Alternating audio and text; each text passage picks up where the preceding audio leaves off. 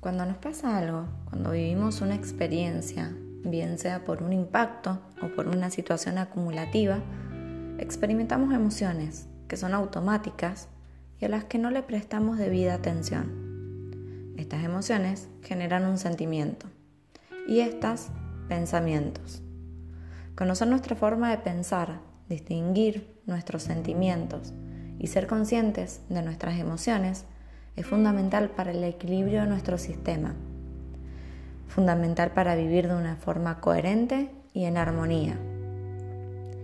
Este nuevo curso de psicología emocional nos invita a conocernos en profundidad, nos invita a analizarnos de una forma más consciente y hacernos responsables de qué tipo de emociones están surgiendo en mí y estas desencadenan pensamientos que muchas veces nos van limitando y no nos dejan obtener la respuesta deseada.